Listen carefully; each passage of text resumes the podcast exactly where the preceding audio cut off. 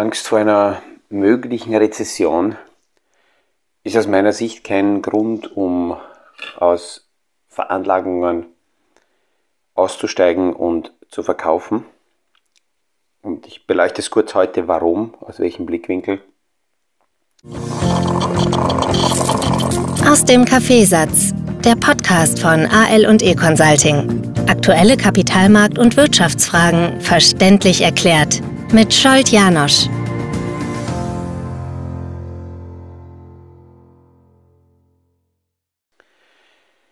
Ich habe gestern oder vorgestern eine Aussage gehört, ähm, so als, als Headline, dass äh, ja, wie beim Autofahren 2022 mit einem kurzen Blick in den Rückspiegel abgehackt werden kann und sinnvollerweise man einfach nur nach vorne weiterfährt.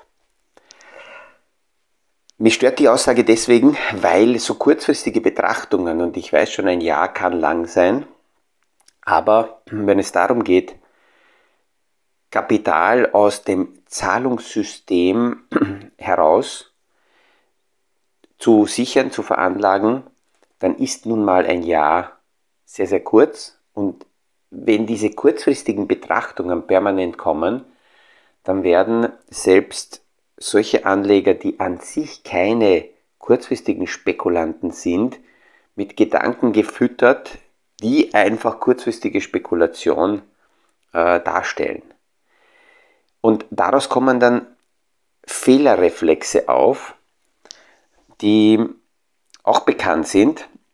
Äh, die Menschen neigen dazu, gerade im Anlagebereich immer aus der Vergangenheit heraus nach vorne projiziert Entscheidungen zu treffen.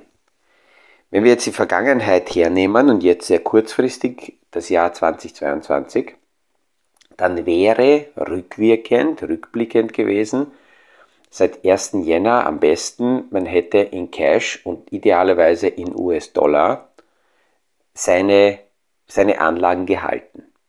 Weil alle anderen Anlagekategorien haben jetzt auf ein Jahr gesehen an Wert verloren und US-Dollar Cash eben nicht. Und wenn man das jetzt so als Rückblick nimmt, und aktuell haben wir weiterhin Unsicherheiten an den Märkten, dann neigt eben der Anleger dazu, der Privatanleger, äh, noch mehr als Institutionelle die Vergangenheit zu kaufen und könnte jetzt hergehen und sagen, so, ich ähm, äh, verkaufe meine Anleihenpositionen, weil die haben in diesem Jahr ah, geblutet wie schon lange nicht mehr. Dort ist nicht das Problem 2022, sondern möglicherweise die Relation im Portfolio, dass ich zu viele und die falschen Anleihen habe. Und bei den Aktien kann es das gleiche sein. Und jetzt kommen dann die Immobilien dran. Natürlich verkauft man eine Immobilie nicht so schnell, aber es gibt dann Konstruktionen wie Immobilienfonds oder Reiz, die täglich eingepreist werden und wo die, die äh, Verfügbarkeit, die Fungibilität viel höher ist. Da kann man auch wieder dazu neigen, dass man die kurzfristig rausverkauft. Und das sind eben diese kurzfristigen äh, Prägungen, ähm, die kurzfristigen Schwankungen, die, die, die, die verleiten, dass man eben der Fehler begeht. Und das Jahresende kommt näher und da ist die Gefahr da. Es gibt übrigens einen zusätzlichen Druck nach unten, warum manche Positionen, die in diesem Jahr schon negativ waren, noch einmal jetzt am Jahresende äh, Druck nach unten bekommen, weil aus steuerlicher Sicht all jene, die noch irgendwo äh, in diesem Jahr Gewinne haben, am besten diese Gewinne reduzieren können, indem man Verluste gegenschreibt. Und um Verluste gegenschreiben zu können, muss man diese Verluste auch realisieren. Auch wenn man am nächsten Tag dann die Positionen kauft, aber dieser realisierte Verlust kann bei Kursgewinnen Kapitalertragssteuer mindernd angewendet werden und das kann dazu führen, dass es eben hier gegen Jahresende, obwohl es saisonal eher einen Druck nach oben gibt, trotzdem nach unten gehen könnte. Die amerikanischen Daten von der Wirtschaft, die zeigen weiterhin, dass die Wirtschaft robust ist.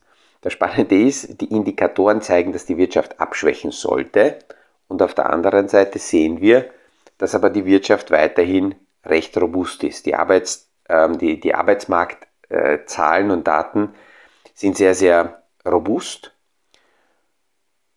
Und ähm, am 14.12. kommt die nächste Sitzung der amerikanischen Notenbank. Im Moment geht der Kapitalmarkt eher davon aus, dass 0,5% Zinserhöhung kommen wird und dass nächstes Jahr die, die Zinsen bei einem Peak von 5% ihre Spitze erreichen dürften. Das hängt aber davon ab, wie weiterhin die amerikanische Wirtschaft sich entwickelt und wie viel Boom jetzt am Jahresende an den Märkten entsteht. Je mehr Boom an den Kapitalanlagemärkten daherkommt und zu schnell die Kurse nach oben laufen, umso mehr kommt die amerikanische Notenbank wieder unter Druck und muss die Zinsen dementsprechend stärker heben oder länger heben. Es gibt aber mittlerweile ähm, äh, Untersuchungen, die zeigen, dass die finanziellen, äh, die Konditionen, die Financial Conditions, sich deutlich verbessert haben. Es ist so, dass hier äh, sowohl die Liquidität was von der amerikanischen Notenbank ähm, dem Markt zur Verfügung gestellt wird, nicht so stark zurückgegangen ist, wie wir das noch am Jahresmitte zum Beispiel gesehen haben.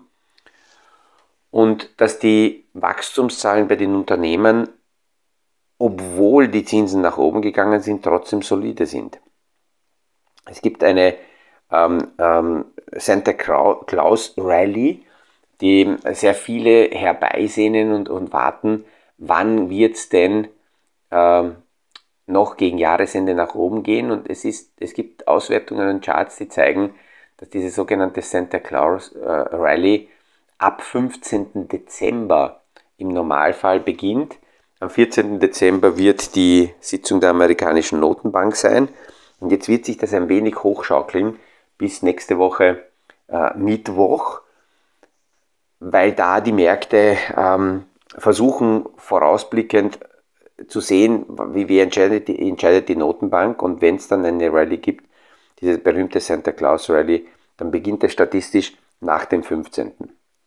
Es gibt übrigens eine aktuelle Auswertung, die zeigt, dass in einer Zinssteigerungsperiode noch historisch nie der Standard Poor's Index eine so schlechte Entwicklung hingelegt hat wie jetzt in diesem Jahr. In diesem Jahr liegen wir bei minus 16 Prozent. Die schlechteste Wertentwicklung hatten wir äh, 1973. Damals war der Standard Poor's Index mit minus 13 Prozent in einem Jahr. Und dann noch 1994 mit minus 2 Prozent. Und in allen anderen Phasen war, obwohl die Zinsen gestiegen sind, der Standard Poor's Index trotzdem positiv. Jetzt könnte man sagen, okay, rückwirkend gesehen war genau das die Erklärung dafür, dass obwohl die Zinsen steigen, es nicht unbedingt Sinn macht auszusteigen. Jetzt rückblickend gesehen, nachdem wir sehen, okay, wir haben die schlechteste Phase hinter uns, ist das natürlich eine andere Basis dafür, dass es trotzdem weiterhin Sinn macht, im Markt drinnen zu sein.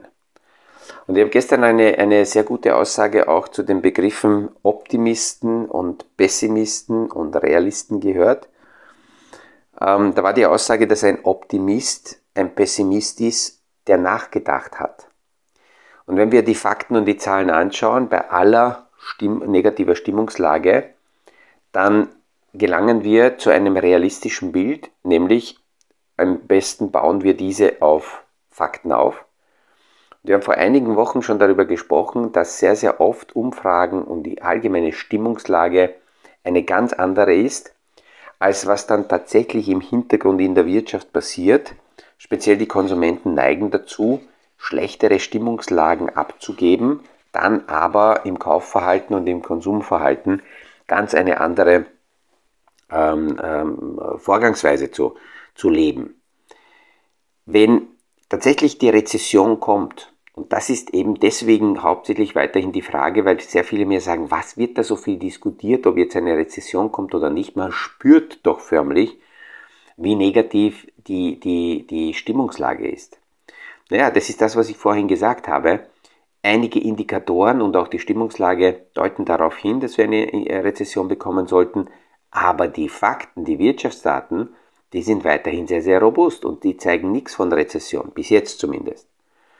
Wenn es diese äh, äh, Rezession geben sollte im nächsten Jahr, dann erwarten große Investmenthäuser im Moment beim Standard Poor's Index in etwa noch einmal einen Rückgang von 15 Und so viele Investmenthäuser sagen, dass eigentlich erwartet wird, dass es Rückgänge gibt, dass man sich überlegen muss, alle, die erwarten, dass es Rückgänge geben wird, investieren nicht, stehen mit Liquidität auf der äh, Seitenlinie und warten, dass sich Parameter verändern. Wenn aber so viel Liquidität draußen ist, dann ist einerseits nicht verwunderlich, dass die Kurse nicht großartig steigen. Warum sollten sie auch steigen? Wenn die aber dann beginnen, sich zu bewegen, dann ist es erfahrungsgemäß so, dass die alle sehr schnell unter Druck geraten und dann wieder hinein wollen. Und das ist der Grund, warum ich meine, dass es wenig Sinn macht, kurzfristig jetzt zu sagen, ich hole meine Veranlagungen wieder in Fiat-Währung in, ins Zahlungssystem zurück, weil im Zahlungssystem zwar die Perspektive, dass es Rückgänge und Kursschwankungen gibt, natürlich nicht so stark gibt, dort schlägt ausschließlich die Entwertung des Zahlungssystems, die Inflation durch und ich habe keine Perspektive nach oben hin, dass sich hier 10, 15, 20-prozentige Erholungen einstellen, weil nun mal das Zahlungssystem nicht so schwankt wie veranlagte unterschiedliche Themenbereiche. Und es kommt immer wieder die Frage auf, wann endet dieser Bärenmarkt? Bevor wir diese Frage klären können, wann dieser Bärenmarkt endet, müssen wir uns mit der Frage auseinandersetzen, was ist das überhaupt für ein Bärenmarkt? Ist das etwas klassisch Zyklisches, wo es also hier ganz normale Abkühlungen in der Wirtschaft immer wieder gibt? Oder ist das etwas Strukturelles? Wenn es zyklisch ist, dann ist so, dass die zyklischen Bärenmärkte in etwa drei Wellen ablaufen, dann dürften wir jetzt in der dritten Welle sein. Und es gibt einige, die meinen, dass also da diese letzte Welle, die jetzt so ins erste Quartal des nächsten Jahres nochmal einen Rücksetzer haben dürfte, dann diesen Bärenmarkt möglicherweise beendet. Aber wenn das kein zyklischer Bärenmarkt ist, sondern strukturell, dann wird erwartet, dass dieser Bärenmarkt noch länger dauert. Es gibt eine, eine Untersuchung, die zeigt, dass zyklische Bärenmärkte im Schnitt 15 Monate dauern. Das wäre in etwa so bis Jahresende 2022 mit durchschnittlich etwa 27% Marktrückgang und strukturelle Bärenmärkte in etwa zwei Jahre dauern, 24 Monate und im Durchschnitt mit etwa 55% Kursrückgängen. Dann würde es noch länger dauern.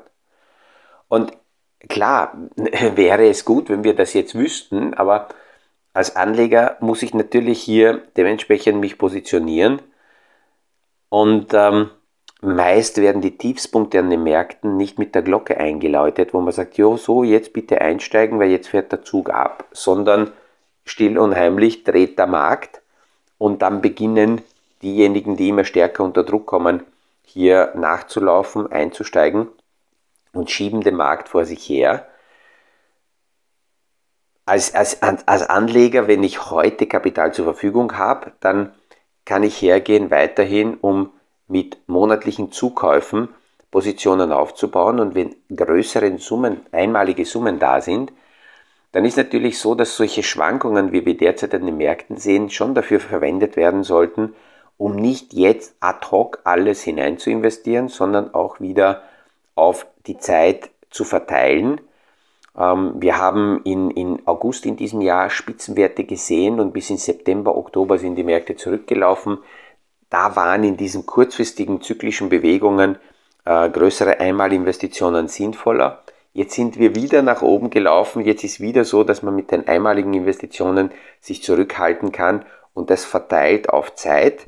Wenn es Rücksetzer gibt, tatsächlich im ersten Quartal, dann kann man ja stärker hinein investieren. Gibt es keine, dann ist es sinnvoll, dass die monatlichen Beträge oder verteilt auf ungefähr ein Jahr die Investition langsam äh, in den Markt hineingeht. Und ich weiß, es gibt immer wieder auch Anleger, die sagen, schön Janusz, du erzählst immer sehr oft davon, dass man hinein investieren sollte. Aber was ist mit mir?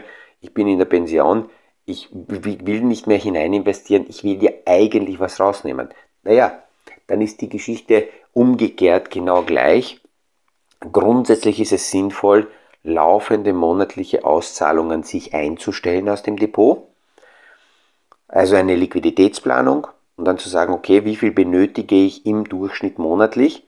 Und man kann quartalsweise anschauen, aus welchen Positionen verkaufen wir, damit wir nicht gerade die tiefstehenden Kurse verkaufen und daneben die hochstehenden in Ruhe lassen, sondern genau umgekehrt. Äh, wie man einkauft, beim Einkauf nimmt man lieber die Positionen, die jetzt tiefer stehen und kauft sich dort hinein. Und äh, bei, beim Verkauf ist es sinnvoller, eher die Positionen zu nehmen, die äh, höher stehen und die tieferen Positionen in Ruhe zu lassen. Und wenn man sowieso plant, größere Summen auf ein, zwei Jahre aus dem Depot rauszunehmen, dann kann man zusätzlich noch die Schwankungen nutzen und sagen, okay, jetzt aktuell zum Beispiel Liquidität, die jetzt für ein Jahr notwendig ist, für das Jahr 2023, könnte ich jetzt aus stärkeren Positionen verkaufen. Und umgekehrt, wenn wir jetzt zurückschauen auf Ende September, Anfang Oktober, dort hätte man keine größeren Liquiditätspositionen verkauft, sondern eben nur die monatlichen äh, kleineren Beträge. Das zeigt, dass das immer wieder das Weiterarbeiten mit dem Portfolio wichtig ist und idealerweise hat man genau dafür jemanden, mit dem man diese Themen feinjustieren und abstimmen kann, damit ein Anleger, der sich nicht tagtäglich sich damit beschäftigt, ähm, dann nicht ins offene Messer läuft, weil die, die rückblickenden Zahlen, die Jahresendzahlen dazu verleiten, dass man eben falsche äh, Reaktionen setzt. Aktuell, weil das, die Frage kommt auch, wie viel Rezession ist eingepreist in den, in den Kursen? Nach vielen Meinungen, vielen Analystenmeinungen ist es so, dass die aktuellen Börsenkurse ein ganz normales durchschnittliches Jahr 2023 einpreisen. Natürlich gibt es da und dort Black Boxes, die zu Überraschungen führen können. Ähm, wenn, wenn jemand langfristig in der Lage ist zu denken, und ich gehöre ja äh, zu jenen, ähm, die äh, diese unterscheiden, ob ich jetzt Pessimist bin oder Optimist bin, äh, nicht unbedingt für so notwendig halt, äh, halten, weil alleine die Aussage, dass man jetzt generell sich als Optimist oder Pessimist positioniert, auch die Stimmungslage ja mitbringt. Im Zusammenhang mit Kapitalanlagen ist es schon ganz gut, wenn man eher versucht, Realist zu sein. Und Realist heißt langfristig optimistisch meinetwegen, aber zu akzeptieren, dass es kurzfristig holprig ist. Und aus der anderen Positionierung, klar Optimist oder Pessimist, läuft man natürlich immer Gefahr, sich in die Falle zu locken, emotional, weil man als Optimist zu viel erwartet und als Optimist zu früh ausgeht, äh, äh, falsch, als Optimist zu viel erwartet und als Pessimist sich zu früh aufgibt. Und am Ende des Tages liegt man in beiden Fällen meist falsch. Also hier äh, deutlich besser mit einem ähm, Realismus an, an die Daten ranzugehen. Ich hoffe, das war heute nicht so trocken, aber mir war es einmal wichtig, auch darüber zu plaudern, weil jetzt das Jahresende kommt und es werden sehr, sehr viele Berichte auf uns einprasseln, die dann eben das Jahr bewerten und je nachdem, wer von welcher Stimmungslage und von welchem, äh, mit welchem Hintergrund und mit welchen Produkten ähm, auf den Markt zugeht, werden die Zahlen, die 2022 außergewöhnlich schlecht waren im Vergleich zu den Jahrzehnten davor. Wir dürfen nur nicht vergessen, wir sind weiterhin in der Nach-Covid-Normalisierungsphase und wir haben nach dem brutalen Lockdown 2020 eine Beschleunigung gesehen ab Mitte 2020 bis Mitte 21 in etwa oder November 21 die letzten Bereiche, die davor historisch noch nie so sichtbar war. Und dass von diesem Level aus wir zurückkorrigieren, gehört auch mit dazu. Und deswegen sind solche kurzen Zeitperioden nur ein Jahr in Wahrheit im Veranlagungsbereich keine, keine vernünftigen Zeitperioden. Vor allem in unserem Leben ist ja ein Jahr auch recht kurz und ähm, wir arbeiten und leben im Normalfall deutlich länger als ein Jahr. Und somit bin ich gezwungen, eine andere Sichtweise einzunehmen und eben als Zusammenfassung ähm, hilft hoffentlich genau diese Sichtweise langfristig Optimist gegenüber der Wirtschaft und den Veranlagungen zu sein, aber kurzfristig die Schlaglöcher zu akzeptieren, weil die normal zu den Märkten dazugehören und vielleicht sogar diese Schlaglöcher äh, sinnvoll nützen zu können. Mit diesen Gedanken verabschiede ich mich heute wieder, wünsche einen erfolgreichen Tag, freue mich, wenn wir uns morgen wieder hören beim nächsten Podcast aus dem Kaffeesatz. Das war aus dem Kaffeesatz, der Podcast von AL und E Consulting zu aktuellen Kapitalmarkt- und Wirtschaftsfragen, verständlich erklärt mit Scholt Janosch. Aktuelle Fragen, Rückmeldungen und Anmeldungen zum nächsten Kapitalmarkt-Talk findet ihr auf unserer Homepage www.aleconsulting.at.